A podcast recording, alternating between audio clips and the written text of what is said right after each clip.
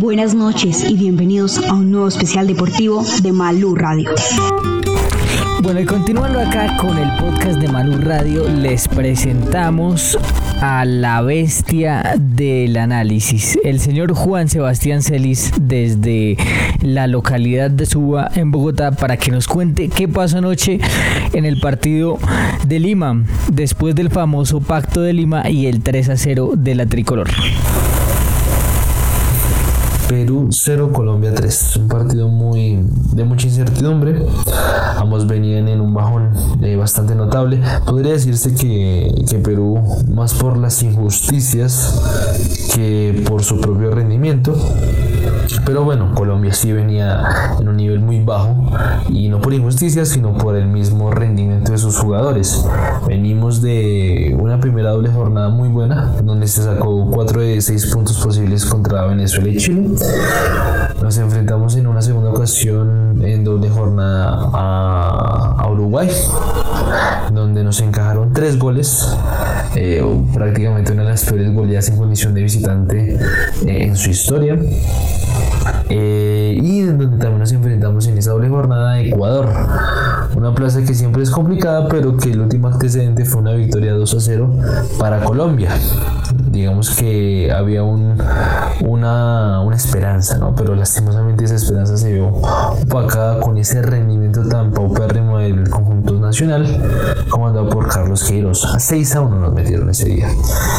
Podría decirse que desde ese día eh, y también con un mostrado hoy en Lima, prácticamente la plantilla de Colombia quería hacerle el cajón al técnico Carlos Queiroz. Para muchos fue pérdida de identidad, para muchos fue falta de manejo de camerino, sí, para muchos fue también eh, inconsistencia en el proceso, sí, pero queda claro que realmente esa doble jornada no puede decirse que es un accidente futbolístico, pero de cierta manera no refleja lo que es la selección nacional.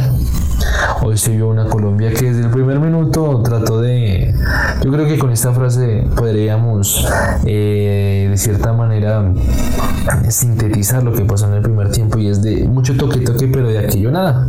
Y así fue mucho toque toque pero no no hubo llegadas eh, prácticamente solo fue la llegada eh, del señor Mateo Uribe un cabezazo que pasó prácticamente dos metros de Galese pero de ahí en adelante no pasó nada en el primer tiempo hasta el minuto 30-35 ya culminando el primer tiempo hubo una falta en donde el señor Cuadrado hace un centre buscando obviamente al señor Dubán Zapata pero que Dubán Zapata de cierta manera busca la pelota y aprovecha muy bien el señor Jerry Mina que prácticamente podría decirse que Jerry Mina es ese jugador que es la clave para llevarnos a momentos felices. Lo hizo con Uruguay en las eliminatorias a, a Rusia lo hizo con Senegal eh, con el pase a octavos y en octavos precisamente en ese agónico partido contra Inglaterra logró marcar el empate y hoy lo vuelve a hacer contra Perú, marcando de cierta manera una senda, ¿cierto?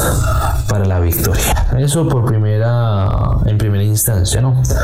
Ya en unos cinco minutos después ocurre la doble amarilla del señor Miguel Trauco que pero por inocente, una, un balón dividido, aéreo, en mitad de campo, en posición y en posesión también del conjunto peruano, y él decide hacer una falta al señor Juan Guillermo Cuadrado golpeándolo con el codo en la cabeza. El señor Walter Sampaio desea eh, expulsarlo, muy bien, eh, correcto, opinión, de manera subjetiva, y pone contra las cuerdas aún más a lo que es el técnico Gareca. Si a priori el técnico Gareca estaba en una cuerda floja, en ese momento no sabemos, eh, digamos, si esa cuerda floja ya se, se rompió, porque eso fue apenas en el primer tiempo tocaba mirar la otra mitad, en donde Colombia, obviamente con un jugador más, con un estado anímico mucho más alto, eh, marcó el 2 a 0, una muy buena jugada del señor Juan Guillermo Cuadrado por sector derecho eh, levanta la pelota y aparece muy bien, como lo hace siempre Mateo Uribe, tanto en el Porto como en la selección, llegando y marca de cabeza el 2 a 0. Galese que nada puede hacer, capacidad de reacción, culpabilidad de Galese podría discutirse, pero más allá de eso, la elaboración no tiene discusión. Una muy buena jugada de Colombia, marca el 2 a 0 y de cierta manera pone a la selección colombiana en una mejor posición. El 3 a 0 también llega por parte del señor Luis Díaz en una jugada individual muy buena, pues obviamente con asistencia de, Muriel, pero que prácticamente la desenvuelve el señor Luis Díaz. Ah, marca el 3 a 0 y prácticamente pensábamos todos que era momento de reducir esa diferencia de gol recibe en Ecuador. Pero bueno, llega el señor Rinaldo Rueda con toda su, decisión de mandar a Daniel Muñoz como para darle un poco de, de ritmo. La selección no entra y la primera pelota que toca y la primera pierna que toca y es expulsado.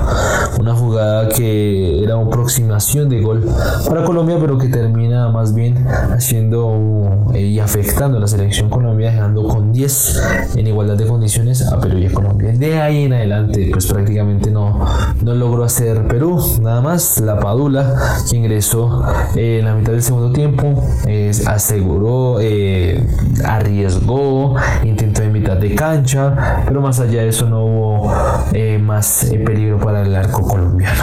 Colombia gana muy bien, sí, con un Jairo Moreno también muy enchufado, un Santos Borre que tiene que aceitarse más, el esquema de Reinaldo Rueda, y también un Miguel Ángel Borja que trató de, buscar su gol, pero que más allá de no lograrlo, hizo muy buen, eh, hizo muy buenos trabajos, muy buenos, muy buenas funciones, sí, más o menos parecidas semejantes a las que hizo Zapata.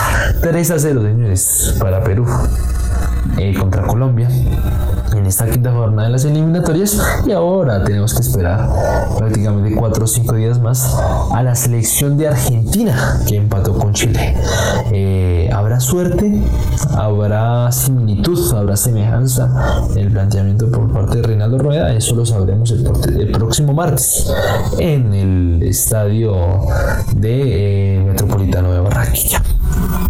Muchas gracias Sebastián por ese análisis tan espectacular.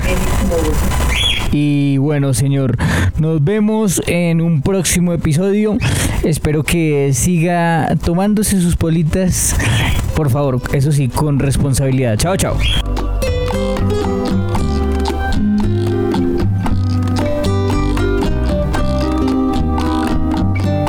Malú Radio te acompaña a todas partes.